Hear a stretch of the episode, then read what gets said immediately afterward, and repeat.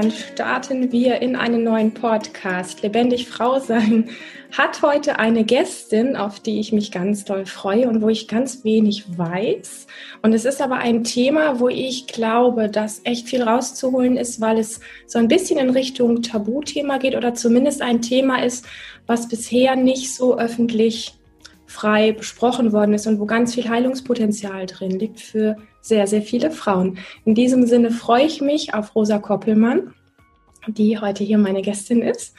Und wir werden über das Thema sprechen, Fehlgeburten oder auch stille Geburten, wie man das ja so schön nennen kann. Ich glaube, dein lieberer Begriff, liebe Rosa, ist ja auch eher das Wort stille Geburten. Ne? Herzlich willkommen erstmal. Dankeschön, vielen Dank, dass ich hier sein darf heute. Genau, ähm, Fehlgeburt hat eben gleich diesen Begriff Fehler mit drin. Und meiner Meinung nach ist eine Fehlgeburt gar nicht unbedingt ein Fehler, sondern eigentlich, wenn man es genau betrachtet, ist es irgendwie ein Wunder, dass der weibliche Körper in der Lage ist, oft schon direkt in der Frühschwangerschaft zwischen der sechsten und der elften Woche zu erkennen, ob ein kleiner Organismus langfristig lebensfähig ist oder nicht und in der Lage ist, gleich am Anfang schon zu sagen, ah Moment, irgendwas stimmt hier nicht wir brechen das lieber hier schon ab, als dass wir diesen Organismus weiter wachsen lassen. Und in dem Sinne ist es, wenn man es positiv betrachten möchte, irgendwie, irgendwie ein Wunder, dass unser weiblicher Körper das so, so toll organisiert und macht und gar nicht unbedingt ein Fehler, meiner Meinung nach. Genau so schön beschrieben. Und ich vermute, dass es ein Stück oder ein Teil auch deiner eigenen Geschichte ist. Magst du da ein bisschen was dazu sagen? Weil es ist ja letztlich heute auch so ein bisschen zu deiner Passion geworden und, und auch Frauen letztlich äh, genau an diesem Punkt, ähm, ja, Unterstützung zu bieten, ein paar Ideen zu bieten. Ein paar ist fast untertrieben. Ich würde sagen, du hast da ziemlich viel, was sehr heilsam ist. Und ähm, ja, ich überlasse es dir einfach mal da so reinzuspringen. Ja, gerne. Genau. Also ich hatte ähm, zwei Fehlgeburten. Ich habe 2015 meine äh, Tochter bekommen, die jetzt fünf ist, und hatte dann 2017 und 2018 jeweils eine Fehlgeburt. Mhm. Bei mir war das immer so, ich bin schon immer jemand gewesen, wenn ich irgendwie im Leben eine Idee hatte, dann habe ich die immer umgesetzt. Es lief immer alles so, ich hatte eine Idee und zack, dann habe ich das gemacht. Und auch mit der Schwangerschaft, mit der ersten, wir haben gedacht, ach, wir könnten ein Kind kriegen und schwupps war ich schwanger. Mhm.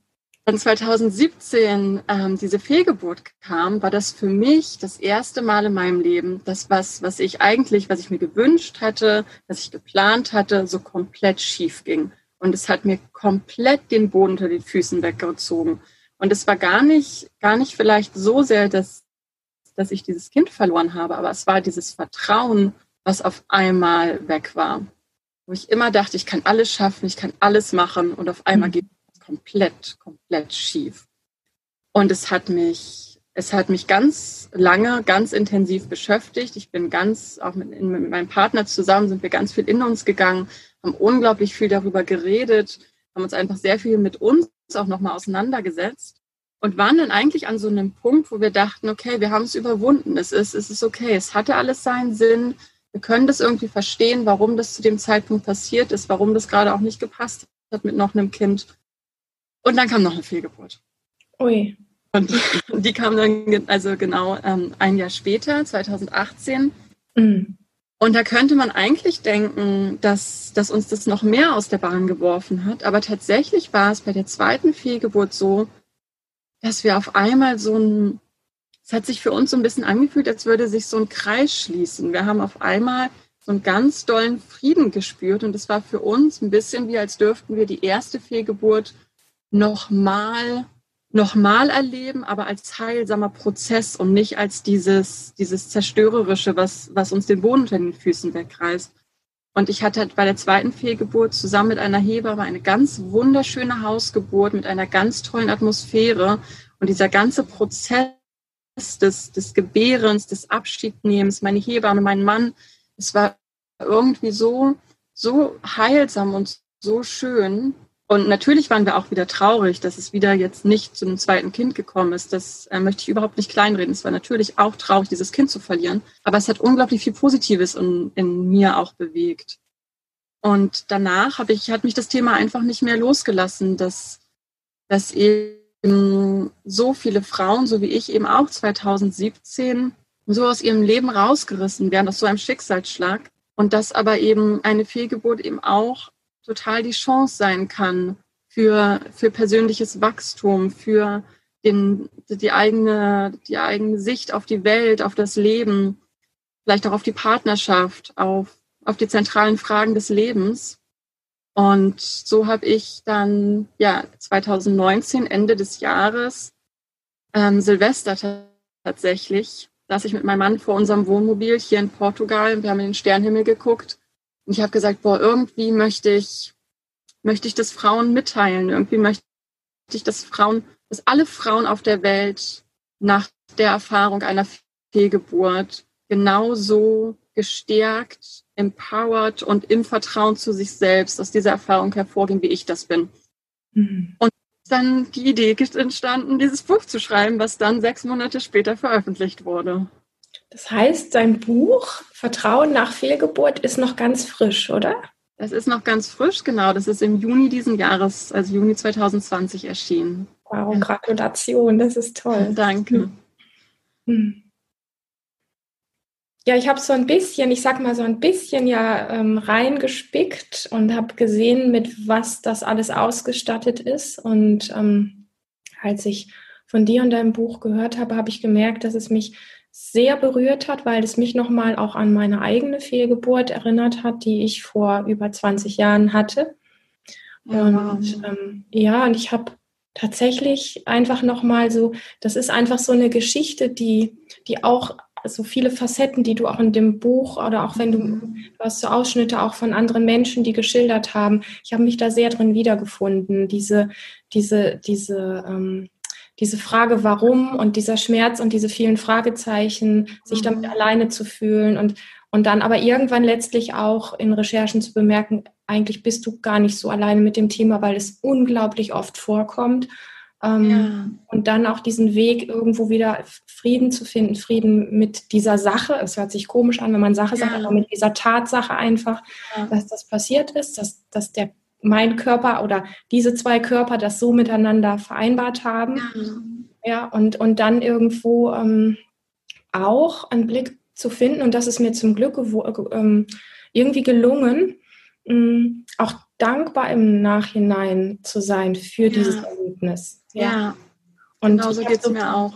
Ja, und ich habe so viel von dem einfach, ich meine, das ist jetzt echt lange her und ich habe einfach so gemerkt, wie mich das, was du tust und was du da ähm, in die Welt bringst, weil ich mich auch in den ersten ähm, Wochen und Monaten sehr alleine mit diesem Thema gefühlt habe, wo ich gedacht habe, hey, äh, wenn ich da jemanden gehabt hätte, der, der mir so was vermittelt, was du jetzt tust, was du so geben kannst und auch diesen Aspekt von, es ist gar nicht der Fehler, da ist ganz viel Richtiges auch dran, sehr viel Heilsames mhm. dran und sehr viel Erfahrung auch, wo man dran wachsen kann. Ähm, wenn mir das damals jemand schon so gesagt hätte, es hätte mir echt gut getan, das Wissen so.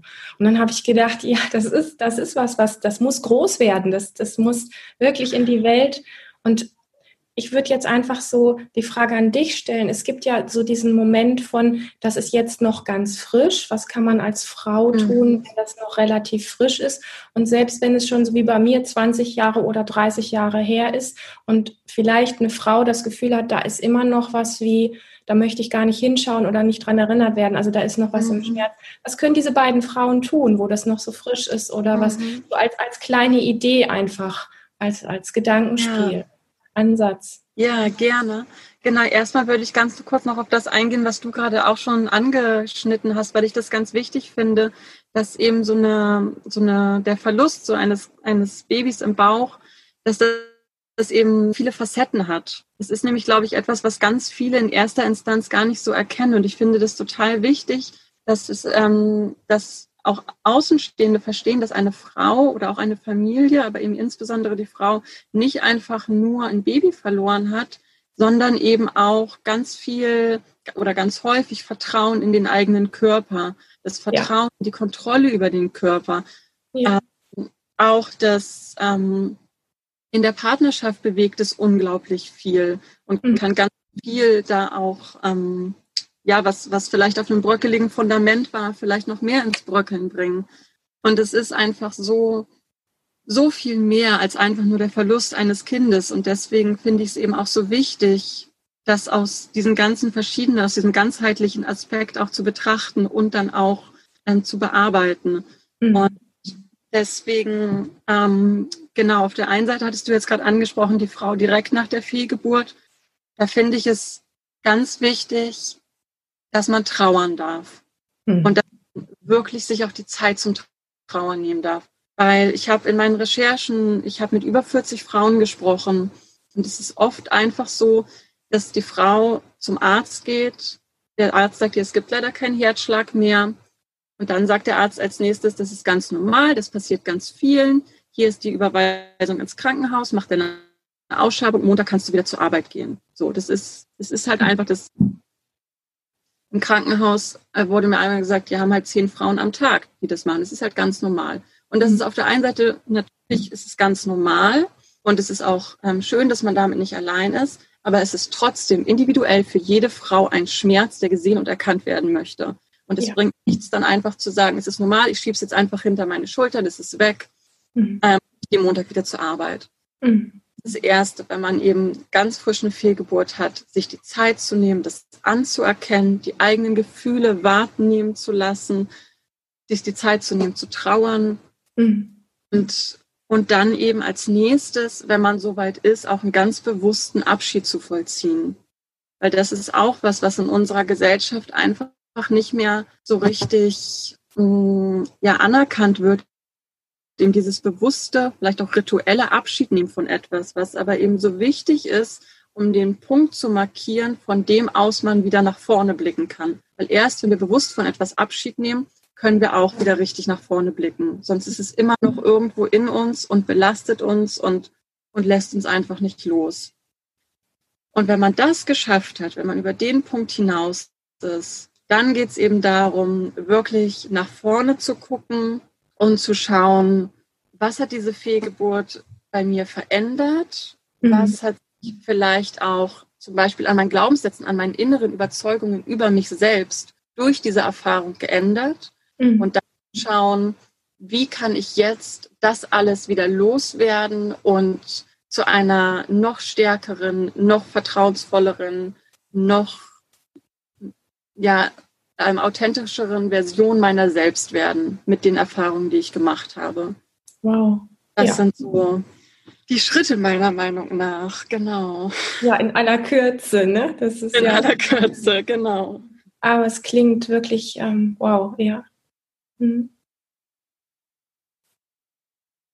Ja, und ich glaube, dass es tatsächlich dadurch, dass es ja bislang, also ich glaube, in der letzten Zeit ist, oder die Zeit ist gerade so ein bisschen wie dafür reifer, dass ähm, freier über diese Themen so gesprochen wird. Und, ähm, und trotz alledem ist immer noch, sind so Dinge, du hast so Feinheiten angesprochen, mit sich die Zeit zu nehmen, dass man sich gar nicht irgendwo limitiert, wie lange dauert mein Trauern weil ähm, bei solchen Sachen, wo es um Abschied geht, und da spielt das nicht mal eine Rolle, ob es ein, ich sag mal, ein Partner ist, den man verliert, ein Kind, was man verliert, ähm, oder eine Partnerschaft, die auseinandergeht, oder eine Mutter, die stirbt oder so. Es ist ja immer das ganz ja. Individuelle. Ne? Das ist ja das, dass man gar nicht sagen kann, naja, nach sechs Wochen muss das Trauern rum sein. Mein Gott, wenn das anderthalb Jahre braucht, dann braucht es die Zeit. Du wirst spüren, wenn es wenn es rum ist für dich, ne, weil wir ja einfach sehr, sehr individuell sind und auch sehr unterschiedlich alle geprägt sind, wie wir mit Emotionen, mit Trauer, mit Abschied und so weiter umgehen und auch den, das Reinspüren in sich selber, also sich wirklich zu vertrauen und zu sagen, ähm, egal wer jetzt um mich herum was auch immer sagt, wie ich jetzt handeln muss, in die Welt gucken muss, wie schnell das rum sein muss oder so, ich spüre in mir, es braucht einfach noch ein bisschen. Ne? Das ist ja. Genau. Das, ja. Einmal das und dann auch tatsächlich, äh, wo du jetzt auch das gerade nochmal mit dem, mit dem Individuellen, das ist mir nämlich auch was ganz Wichtiges, weil man kann eben auch nach der Diagnose Fehlgeburt eben auch ja ganz anders damit umgehen. Und auch da ist es eben so, dass es eben ein ganz individueller Weg ist und es auch eben da kein richtig oder falsch gibt.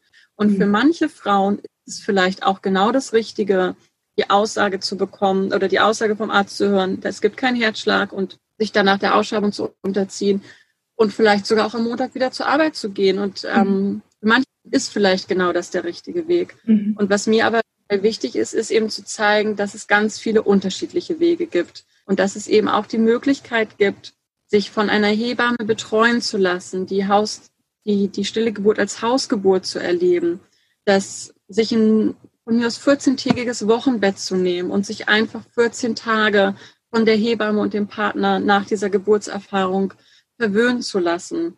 Oder einfach, einfach erstmal eine Woche abzuwarten und gar nichts zu machen und danach vielleicht immer noch ins Krankenhaus zu fahren oder danach die Hausgeburt zu machen.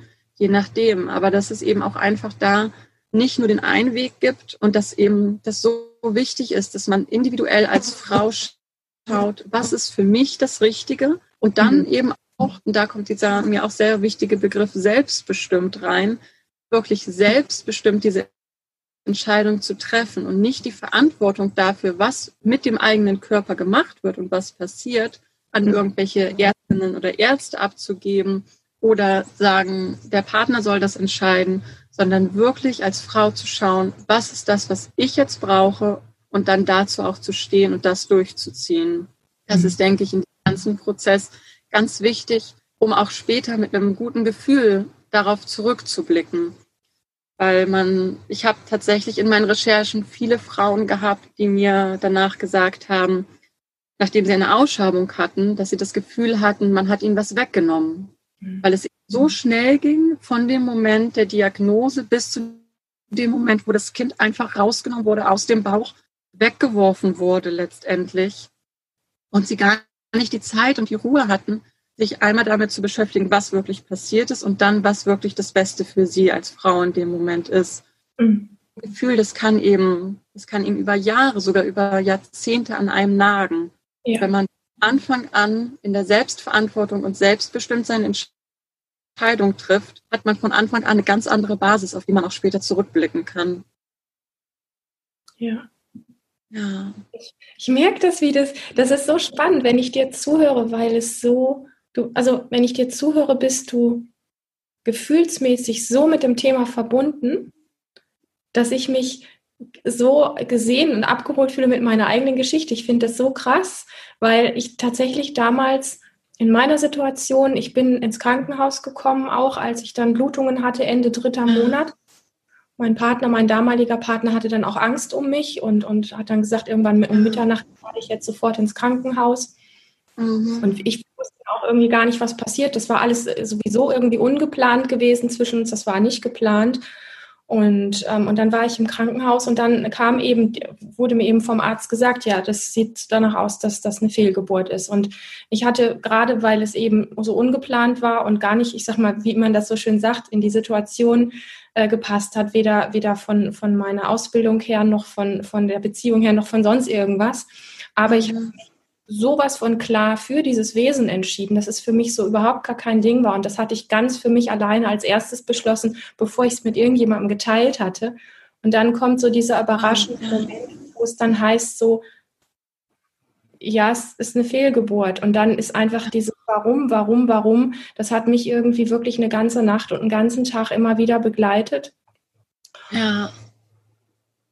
Und dann ist aber etwas ganz Interessantes gewesen, da habe ich mich jetzt gerade ähm, nochmal sehr gespürt, wo du das beschrieben hast, dieses, diese eigenen Entscheidungen zu treffen. Mm. Mhm. Die Ärzte haben mir damals gesagt, wenn ich das nicht möchte, muss es keine Ausschabung sein. Es sieht so aus, wie wenn das alles von selber ganz in Ordnung läuft.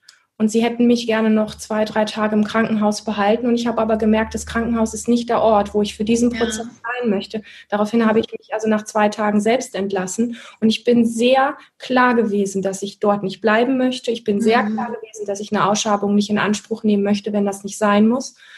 Und Toll, ich bin ja. Tage später bei meiner Frauenärztin gewesen, die hat zu mir nur gesagt, Hut ab, was haben Sie da für tolle Ärzte gehabt? Die haben Sie nicht festgehalten, die haben Ihnen keine Ausschabung quasi untergejubelt, also mir mhm. quasi, das müsste sein und alles das. Und es durfte so in seinem eigenen Prozess sein. Und ich habe auch gespürt, ich glaube, ich hätte, ich wäre wütend geworden, ja, wenn, wenn jemand mich hätte irgendwie versucht zu manipulieren. Ich habe ja. das voll mein Ding gemacht und das hat mir so gut getan. Ja. ja. ja. Ja, voll. Das ist auch dieses genau das. diesen Mut an der Stelle auch zu haben, auch für, für eine Frau, die vielleicht nicht so viel Selbstbewusstsein hat oder vielleicht, ich sag mal, eine Erfahrung hat, dass Ärzte höher gestellt sind und die schon wissen, was gut ist. Dieses Vertrauen auf sich selber und auf den eigenen Körper und daraus die, diese Entscheidungen zu treffen, für sich ganz alleine, das ist, glaube ich, echt was, wow, mhm, da steckt ganz, ganz viel Kraft drin. Ja, genau. Bei mir war das bei meiner ersten Fehlgeburt auch so, dass ich, ich hatte noch keine Hebamme, ich bin zum Frauenarzt gegangen in der zwölften Woche das erste Mal auch, dass ich in der Schwangerschaft beim Frauenarzt war. Und meine Frauenärztin hat mir gesagt, das Baby hat die Größe einer sechsten Woche. Also es war wahrscheinlich bereits sechs Wochen tot in meinem Bauch. Und daraufhin hat die Frauenärztin zu mir sofort gesagt, äh, wenn das jetzt sechs Wochen da drin war, dann wird es jetzt auch bestimmt nicht mehr rauskommen, sofort ins Krankenhaus, hat mir den Überweisungsschein in die Hand gedrückt. Und ich habe ähm, ich bin, ich bin mit Naturheilkunde groß geworden. Ich war in meinem ganzen Leben noch nicht im Krankenhaus gewesen. Es war für mich so, Moment mal, ich habe gerade ein totes Baby im Bauch und soll jetzt im Krankenhaus, das geht nicht, das passt nicht. Und bin dann, war dann aber auch völlig allein. Es war das erste Mal, dass ich überhaupt mit dem Thema konfrontiert war. Mhm. Äh, mein Mann war natürlich an meiner Seite, aber der hatte auch gar keine Ahnung, was es zu tun gibt. Er war auch in Sorge um mich, aber er hat auch ganz klar gesagt, wir machen das, was sich für dich am besten anfühlt. Und dann haben wir einfach angefangen, im Internet zu recherchieren und was, was man halt irgendwie machen kann in so einem Fall. Und irgendwann habe ich eine Internetseite gefunden, auf der eben stand, ja, man kann das auch als Hausgeburt machen. Mhm. Dann habe ich gedacht, okay, ähm, ich sage jetzt einfach mal meinem Baby im Bauch, hey, du bist tot und du darfst jetzt gehen, es ist in Ordnung. Dann bin ich in mich gegangen, habe meinem Baby gesagt, ich habe verstanden, du lebst nicht mehr und du darfst jetzt gehen. Zwei Stunden später habe ich angefangen zu bluten und zwölf Stunden später war die Geburt zu Ende und das Baby war draußen. Und es sechs Wochen vorher die ganze Zeit in meinem Bauch und ist nicht rausgegangen. Und es war, ähm, es, es war auf der einen Seite unglaublich, was für mich, wie, was da eben mein Körper gemacht hat, nachdem ich die Erlaubnis erteilt habe, sozusagen. Und auf der anderen Seite war es ähm, trotzdem eine, eine sehr stressige, irgendwie angespannte Geburt, weil wir die ganze Zeit nicht wussten, was machen wir hier eigentlich. Wir sind komplett allein, wir wissen überhaupt nicht, kann man das so machen? Ich blute wahnsinnig viel, ich bin mittendrin ohnmächtig geworden. Es ging halt, es war wirklich wie, wie eine richtige Geburt über viele Stunden mit Wehen und allem. Mhm. Und eben ganz allein. Mhm. Und wir, wir haben es halt, uns halt trotzdem getraut, aber ich habe die ganze Zeit dabei gedacht, ich brauche jemand an meiner Seite, der irgendwie eine Ahnung hiervon hat. Ja, ja. Daraufhin hatte ich dann in der zweiten Schwangerschaft, ab dem, Schwanger, ab dem positiven Schwangerschaftstest, sofort eine Hebamme an meiner Seite. Und dann war die zweite Fehlgeburt eben auch total schön, weil meine Hebamme die ganze Zeit da war und mich eben von der Frühschwangerschaft an begleitet hat und mich die ganze Zeit bestärkt hat. Mhm. Es ist eben gerade dieses, wenn man das halt nicht hat und dann so völlig vor den Kopf gestoßen, ganz allein damit ist, mhm. eben kein Buch hat, keine Hebamme hat, gar nichts hat, an dem man sich, an, wo man sich irgendwie dran festhalten kann, dann mhm. ist es einfach ganz schwer, da auch den Mut und das Vertrauen zu haben, das zu tun, was man vielleicht denkt, was das was sich richtig anfühlt, aber wo man eben einfach nicht weiß, ob es wirklich nun das Richtige ist, weil man niemanden fragen kann. Ja. Ja. Ja. schön beschrieben. Mhm. Und unterstreicht auch nochmal die Wichtigkeit einfach dieses sich wirklich ähm, möglichst frühzeitig schon eine Unterstützung zu suchen, einfach nur, dass sie da ist, für welche Fälle auch immer. Ja. Mhm. Genau. Ja.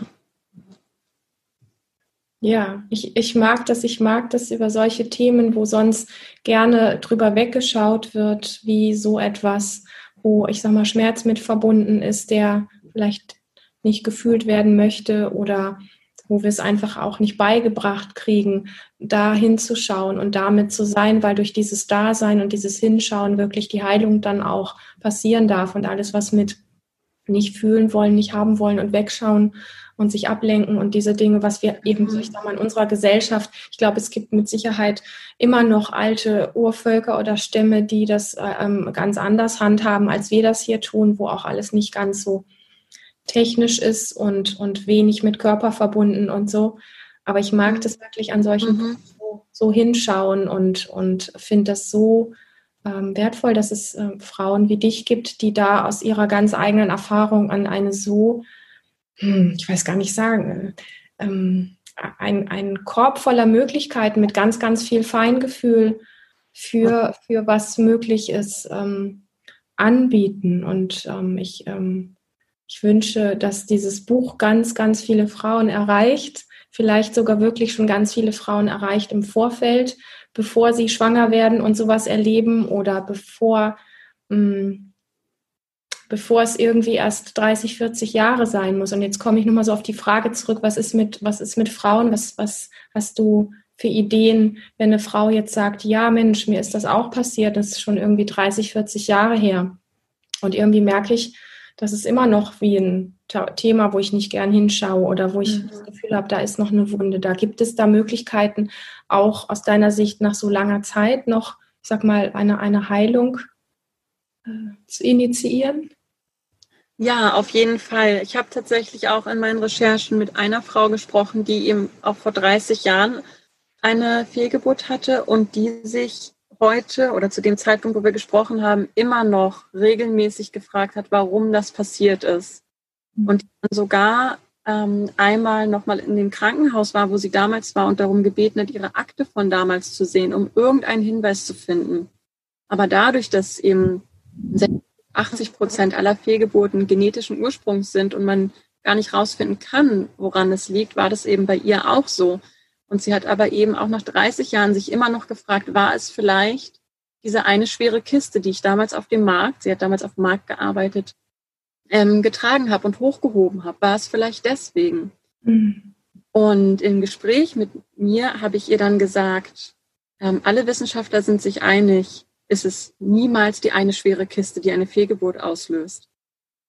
Und allein dadurch habe ich so unglaublich viel bei ihr ausgelöst. Mhm. Und oft hilft es einfach tatsächlich, auch 20, 30 Jahre später zunächst einmal darüber zu sprechen und die Erfahrung zu machen, es ist normal, es ist mhm. okay, es gibt keinen Grund und es gibt vor allem keine Schuld. Mhm. Du trägst als Frau keine Schuld für das, was passiert ist. Vielleicht fällt dir irgendwann eine Erklärung ein, vielleicht macht irgendwas total Sinn am Ende, vielleicht geht es dir irgendwann, wie es jetzt dir geht und wie es mir geht, dass du Dankbarkeit einfach für die Erfahrung spüren darfst. Vielleicht auch nicht, aber egal, wie es weitergeht, du trägst keine Schuld und es gibt mit in den aller, allermeisten Fällen keinen Grund, den du jemals erfahren wirst. Und ja, diese, dieses, dieses Wissen darum und sich das bewusst zu machen, dass das ist ein Tag nach der Fehlgeburt genauso aktuell wie 30 Jahre nach der Fehlgeburt. Und es ist, wir können als, als Menschen unseren, unseren Seelenplan nicht immer, nicht immer genau verstehen. Und vielleicht verstehen wir ihn irgendwann und vielleicht macht irgendwann alles ganz genauso, wie es ist, Sinn. Aber wir können, wir können einfach akzeptieren, was da ist. Mhm. Wir können selbst vergeben, wir können dem Baby vergeben und mit der Vergebung können wir dann auch loslassen und eben heilen. Das ist, was wir immer machen können. Ah, du bist eine tolle Frau. Ich höre dir super gerne zu. Du kannst das, das ist echt Dankeschön. Sehr, sehr berührend. Ja. Ja, und du hast auch ein Thema angesprochen, was ich ganz wichtig finde. Das ist nämlich das, was uns Menschen an allen Ecken und Kanten passiert, dass wenn etwas anders läuft, als wir es gewollt haben oder als wir glauben, dass es normal ist, dass wir nach dem Schuldigen suchen. Und das mhm. tun, glaube ich, Frauen äh, ganz schnell bei so einer Geschichte auch wirklich bei sich selber, dass mit, mit ihr was nicht in Ordnung ja. ist. Ja. Und wenn, wenn der Blick da nicht hinfällt, dann fällt er vielleicht auch zum Partner oder so. Ich weiß es nicht genau, wie ist deine ja. Erfahrung da? Ich habe tatsächlich in meinen Recherchen mit ein paar Frauen gesprochen, wo die Partnerschaft an der Fehlgeburt zerbrochen ist. Mhm. Und ähm, aus diesen Interviews, die ich da geführt habe, habe ich tatsächlich auch ein ganzes Kapitel zum Thema äh, Fehlgeburt und Partnerschaft in das Buch aufgenommen, weil das eben wirklich auch ein schwieriges Thema ist, weil auf der einen Seite natürlich die Frau in dem Moment gesehen werden möchte und auch beschützt, geliebt, gehalten werden möchte. Ja. Auf der anderen Seite der Partner dabei oft auch vergessen wird. Mhm. Und es, eben es ist ganz, ganz wichtig, dass die Frau nach, nach so einer Erfahrung mit, mit Liebe und, und, und Geborgenheit überhäuft wird, dass sie sich ganz, ganz wohl fühlt. Aber es ist genauso wichtig, dass der Partner eben auch gesehen wird in so einer Situation. Mhm. Und Männer reagieren einfach manchmal anders auf emotionale Ereignisse als Frauen. Mhm. Nur weil sie anders reagieren, heißt es aber nicht, dass sie deswegen nicht auch Schmerz empfinden. Nur weil der Mann vielleicht nach einer Fehlgeburt ganz schnell wieder ins Büro will oder ganz schnell mit den Freunden Fußball spielen will oder irgendwie was ganz anderes machen will, was als Frau dann vielleicht in dem Moment schwer nachvollziehbar ist, weil vielleicht die Frau ganz viel reden will und ganz viel Nähe will, gilt es eben trotzdem in so einer Situation zu akzeptieren, dass der andere in der Beziehung den Schmerz anders verarbeitet und in dem Moment einfach andere Bedürfnisse hat. Mhm. Ich finde es eben ganz wichtig, immer in einer Partnerschaft, aber insbesondere nach einer Fehlgeburt, ganz klar und deutlich zu kommunizieren, was für Bedürfnisse habe ich, was für Bedürfnisse hat der andere und was können wir tun, damit beide Bedürfnisse gedeckt werden, mhm. trotzdem in der Mitte treffen können und zusammen sein können. Und es kann sowas sein wie, ähm, wir sprechen heute bei einem, bei einem schönen, wir machen eine Kerze an, wir machen uns einen Tee, wir setzen uns zusammen hin und wir sprechen eineinhalb Stunden über unsere Gefühle. Und am nächsten Tag ist der Partner den ganzen Tag mit seinen Freunden auf dem Fußballfeld und lässt so seine Emotionen raus. Und die Frau bleibt einen Tag alleine. Das kann für jeden was ganz anderes sein. Aber es ist so wichtig, da einfach offen zu kommunizieren, welche Bedürfnisse habe ich, was brauche ich, was mhm. braucht mein Partner. Und mhm. dass beide in der Situation mit ihren Gefühlen gesehen werden. Mhm. Ja, tausendmal ja unterstrichen. Mhm. Ja, weil ich glaube, das ist wirklich auch ein Thema. Also, dass beides auch eine Wichtigkeit hat, dass auch der Mann trauert und oder zumindest die Möglichkeit hat zu trauern, weil er ist ja irgendwo, er ist in einer Form involviert, wo ich sag mal, er noch nicht physisch Papa ist, weil das Kind noch nicht auf der Welt ist. Ich glaube, das Papa werden ist in dem Moment noch mal näher, wenn das Kind dann auf der Welt ist, als wenn es im, im Leib der, der Frau ist. Das ist so ein bisschen wie, ähm, da, da ist er noch ein bisschen mehr wie außen vor. Und trotz alledem passiert ja auch ganz viel in diesem Mann. Und dass auch der nicht vergessen wird an der Stelle und dieser, diese Kontaktmöglichkeiten, auf der einen Seite die Erkenntnis, wie du es beschrieben hast, dass die beiden wirklich auf unterschiedlichen Planeten vielleicht leben, von ihren Bedürfnissen her, was sie brauchen, um diesen Prozess ähm, oder das Trauern irgendwo zuzulassen und, und ähm, das ist einfach, ja, zu einem in ihrem Sinne heilen Ende findet oder dass erstmal einfach das Platz findet, was gerade Platz finden möchte. Und da im Kontakt zu sein auf der einen Ebene des Gemeinschaftlichen und gleichzeitig diese zwei verschiedenen Individuen, die verschiedene Arten des Ausdrucks von Trauer haben und dass das ja. Zusammentreffen nicht zu kurz kommt, also dieses sich auszutauschen und gleichzeitig der Raum aber auch für jeden Einzelnen auf seine ganz individuelle Art und Weise da ist, ne? dass das irgendwo so, ja, auch was auf Augenhöhe hat, dass, dass sein Trauern, in was auch immer, in Sport, in Arbeit oder so, nicht minder ist dem der Frau gegenüber und dass die Frau auch keine Heulsuse ist, weil sie jetzt keine Ahnung wie ähm, ihre, ihre Arten ja und ihre Räume eben braucht und so weiter. Ähm, beides, beides ist, glaube ich, ganz wichtig. Und ich glaube schon alleine am, am Kontaktpunkt, sich über das, was man empfindet und was, was man fühlt und was man gern ausdrücken möchte, sich zu treffen, das ist ja super intim auch. Also das ist ja tatsächlich auch ein Punkt, wo, wo, wo vielleicht ein Paar vorher sich noch nie so intim auch getroffen hat. Ne? Ja, ja. Und das ist aber eben auch so eine Riesenchance. Es ist so ja. eine Chance um eine Beziehung nochmal auf eine völlig neue Ebene zu bringen, um so viel mehr in die Tiefe zu gehen, um sich so viel besser nochmal kennenzulernen. Mhm. Ja. Hast du denn auch mit Männern gesprochen, wenn du sagst, du hast viele Frauen interviewt? Ja, ich habe auch mit Männern gesprochen. Es gibt in meinem Buch zwei Interviews mit Männern. Mhm. Eins äh, mit einem Mann, der ähm, zwei Fehlgeburten erlebt hat und eins mit einem Mann, der eine Totgeburt in der 38. Woche erlebt hat, was natürlich nochmal was anderes ist, weil das Kind einfach schon sichtbarer ist ja. als, als in der Frühschwangerschaft. Genau, und das war mir auch, auch wichtig. Das Buch ist zwar hauptsächlich an Frauen gerichtet, weil mhm. eben das Thema hauptsächlich in erster Linie, sage ich mal, einfach Frauen betrifft. Aber es war mir eben auch wichtig, trotzdem auch die Männer zu Wort kommen zu lassen, Denn wie eben schon gesagt, natürlich macht es auch bei denen ganz viel. Und es kann auch, auch bei einem Mann wahnsinnig auf Selbstvertrauen gehen. Weil es gibt natürlich auch Männer, die vielleicht das Kind oder das, das Vaterwerden als, als eine Art Statussymbol in ihrer Familie vielleicht sehen. Das ist, das ist, es gibt auch bei Männern einen Druck von außen, dass gewisse Dinge im Leben zu einem bestimmten Zeitpunkt vielleicht erreicht werden müssen.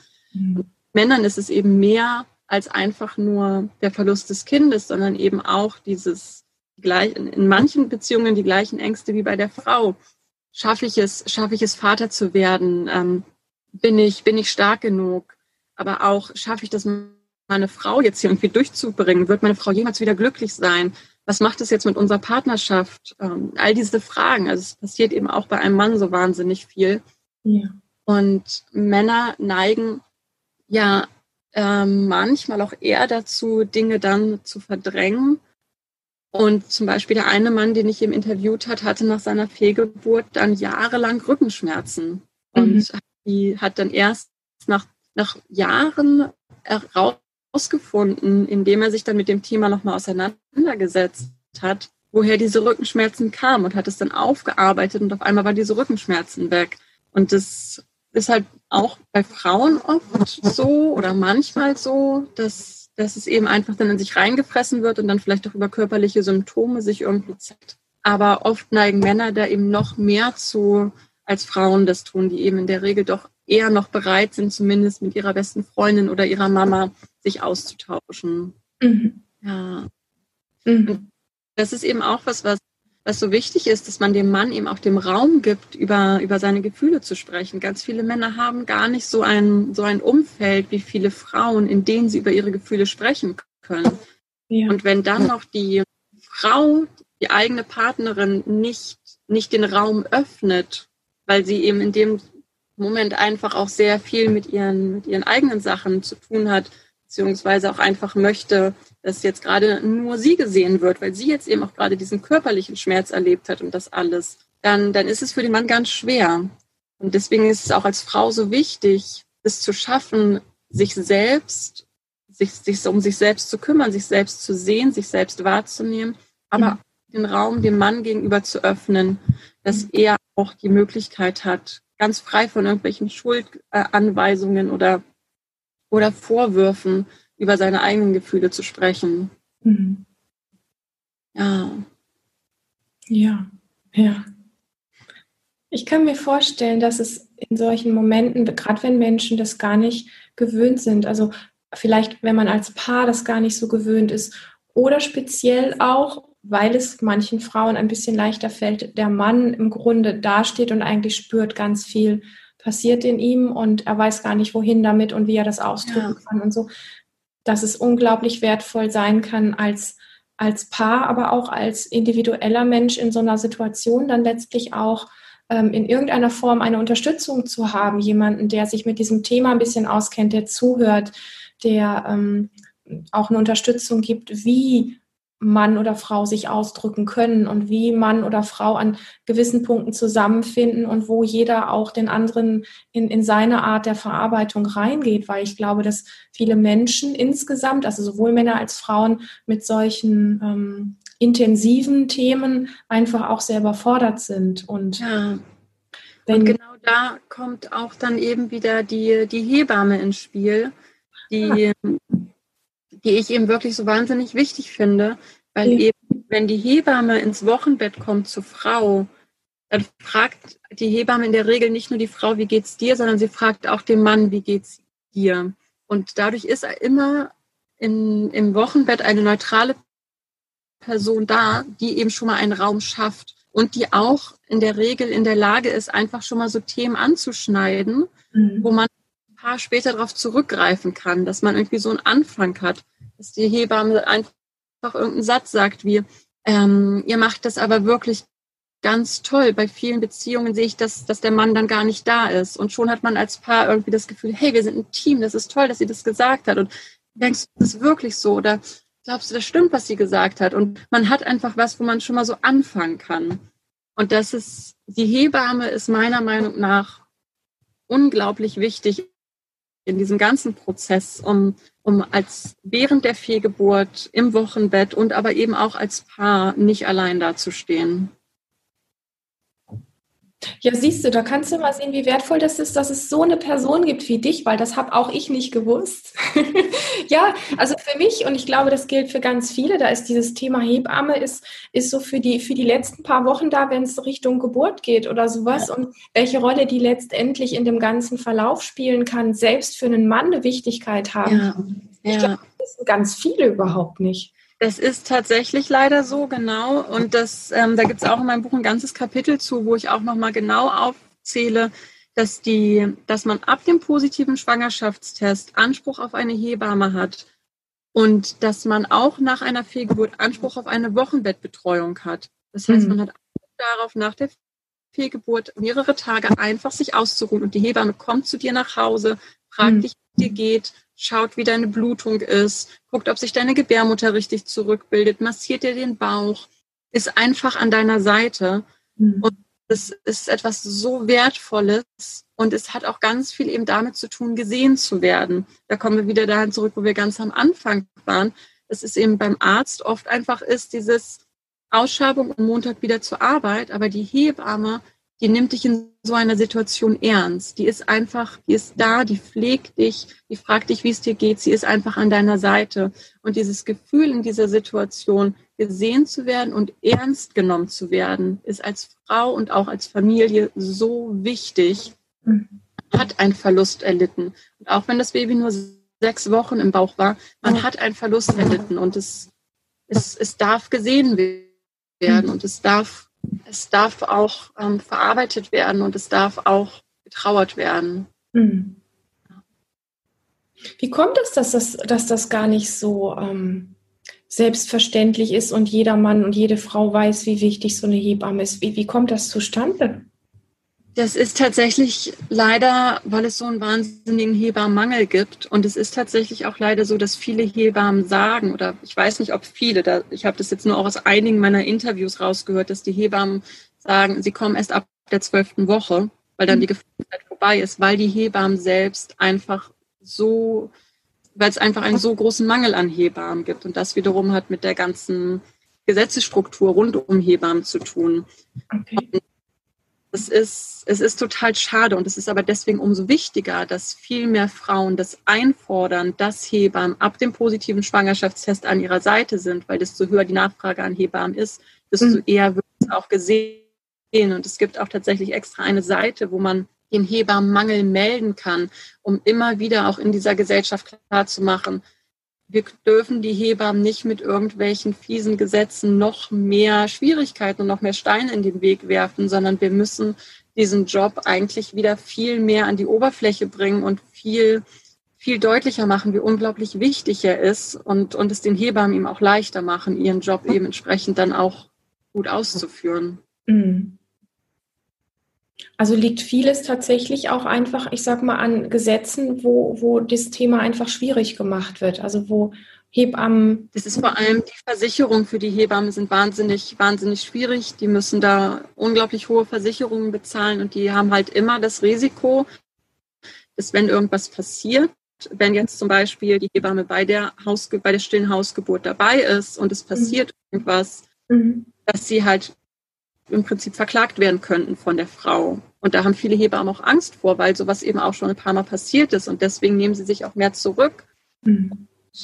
Es ist, ja, es ist eine, eine schwierige, ähm, eine schwierige Situation, in der unsere Gesellschaft da geraten ist. Und es ist auch total traurig, weil es meiner Meinung nach eben so wichtig ist, dass, dass, die, dass die Hebamme als Frau eben der, der betroffenen Frau, der schwangeren Frau zur Seite steht, weil dieses, dieses Verhältnis von, von Frau zu Frau, oft ist es ja auch fast wie so ein mütterliches Verhältnis, was man zu der Hebamme hat. Es ist oft einfach jemanden, dem man sich so komplett hingeben kann, beziehungsweise dem man sich auch komplett hingeben muss, weil selten lässt man jemanden so nah an sich ran wie eine Hebamme, mhm. die wirklich ja in, in unser Teamstes reinguckt. Mhm. Und es ist eigentlich eine so unglaublich wertvolle Beziehung, die meiner Meinung nach ganz viel mehr gestärkt werden müsste in unserer mhm. Gesellschaft. Ja, das ist deutlich rauszuhören aus dem, was du sagst. Ja. Und es wissen so viele gar nicht. Und ich glaube, da gibt es wirklich noch vieles, was ich. Ich habe auch einen anderen Blick darauf gehabt, weil ich mich jetzt mit dem Thema auch nie so beschäftigt ja. habe. Aber was eigentlich da alles hintersteckt und, und welchen, welchen Wert das eigentlich hat, das ist schon wow. Mhm. Ja, macht es ein ganzes Stück deutlicher. Die Dringlichkeit auch da drin. Ja. Hm. Jetzt hast du dieses tolle Buch geschrieben, was so ein bisschen auch ist wie ein Baby, was gerade auf die Welt gekommen ist, vermute ich. so ein Projekt ist ja auch immer irgendwie, es ist ja was Tolles, wenn es dann so, ich sag mal, in die Öffentlichkeit kommt. Und ähm, ja. wenn jetzt ähm, Menschen einfach hier unser Interview hören und sagen, ähm, wir, wir, ich bin gerade an dem Punkt, dass wir schwanger werden wollen oder schwanger sind und bist du denn außerhalb von diesem Buch auch für Menschen irgendwie erreichbar oder bist da irgendwie, magst du da was dazu? Ja, genau. Also ich habe habe tatsächlich zu dem Buch auch eine, eine Website erstellt, äh, vertrauen nach Fehlgeburt.de, wo ich ähm, Teile aus dem Buch ähm, auf der Website veröffentlicht habe. Die mhm. Sachen, die mir so die wichtigsten Herzensthemen sind und außerdem auch Erfahrungsberichte einfach weil ich wirklich jeder Frau Zugriff auf diese auf dieses Wissen geben möchte. Und wer sich vielleicht das Buch nicht kaufen kann oder möchte, der kann auch aus, auf, aus, von dem Wissen, was auf der Website steht, von den Inhalten auf der Website auch schon ganz viel ziehen. Mhm. Das ist das eine. Es gibt auch einen Instagram-Account Vertrauen nach Fehlgeburt, den ich auch selbst führe, wo ich eben auch, wenn man mir eine Nachricht schickt, direkt da bin. Und dann biete ich tatsächlich auch noch, ähm, nicht nur für Frauen nach Fehlgeburt, sondern auch generell, aber ähm, auch speziell für Frauen nach Fehlgeburt, ähm, Theta Healing an. Das ist so eine, eine spirituelle Heiltechnik, um mhm. einfach ähm, negative Glaubenssätze und negative Überzeugungen, die man vielleicht über sich selbst hat, insbesondere dann eben nach dieser Erfahrung, um die aufzulösen und um noch mehr wieder in die eigene Kraft zu kommen. Genau, dazu steht auch dann auf der Website, steht da auch noch was zu. Okay, und solche Sitzungen kann man dann bei dir buchen quasi? Genau, das läuft dann auch über Zoom oder Skype einfach. Genau. Ja. Wir werden alle, alle Kontaktdaten von dir, inklusive dem Buch und so weiter, hier in die Show Notes packen, dass das für jeden zugänglich ist. Die Webseite hast du auch schon genannt.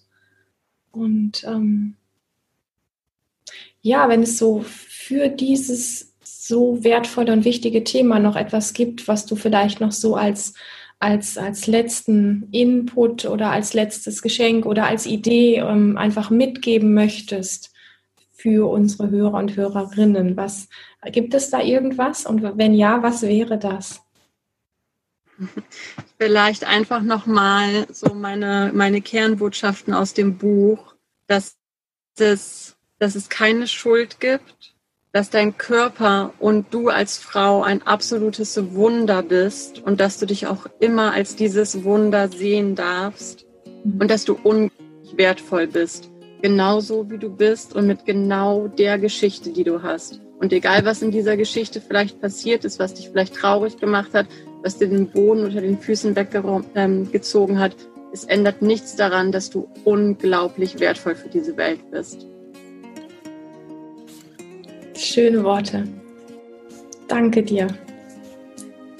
Danke, dass ich hier sein durfte. Ja, ich glaube, ich könnte dir echt noch eine ganze lange Weile zuhören, weil du wirklich unglaublich ähm, eine schöne, warme, einfühlsame, überhaupt nicht irgendwie drüber oder schnulzig oder sonst wie was eine Art hast, die, wo man wirklich spürt, du bist mit Leib und Seele in diesem Thema drin. Du hast einen sehr großen, weiten Blickwinkel auf die Dinge, hast sehr, sehr viel Verständnis für, für was in Menschen, inklusive Männer, das fand ich sehr, sehr berührend und wertvoll auch, dass das auch seinen Platz haben darf, was in Menschen da ähm, vor sich läuft und, ähm, und diese ganzen Schätze auch, die in deinem Buch zu finden sind, wie Menschen auch heute jetzt so mit diesen Dingen, mit Ritualen und anderen Dingen mit diesem Thema für sich gut umgehen können und ihr ganz eigenes finden. Ich danke dir zutiefst, dass du hier dabei bist warst, bist bei diesem Podcast. Danke, dass ich hier sein durfte und danke für deine lieben Worte. Die haben mich gerade sehr, sehr berührt. Vielen Dank. Ich danke dir. Und an unsere lieben Zuhörerinnen und wenn es Zuhörer gibt, auch gerne an die Zuhörer. Ja, ich bin, ich bin echt ein bisschen berührt, merke ich. Ich bin ganz, ich fühle mich ganz warm und erfüllt nach diesem Gespräch und ich hoffe, dass es dir auch so gegangen ist. Und ähm, wenn dir dieses Interview, dieses Gespräch gefallen hat, dann schreib uns beiden gerne, schreib auch der Rosa, ich glaube, die freut sich auch. Und hinterlasse gerne ein Feedback oder abonniere diesen Kanal und ich freue mich auf ein nächstes Mal mit dir. Hab einen wunderschönen Tag oder Abend oder gute Nacht. Bis bald.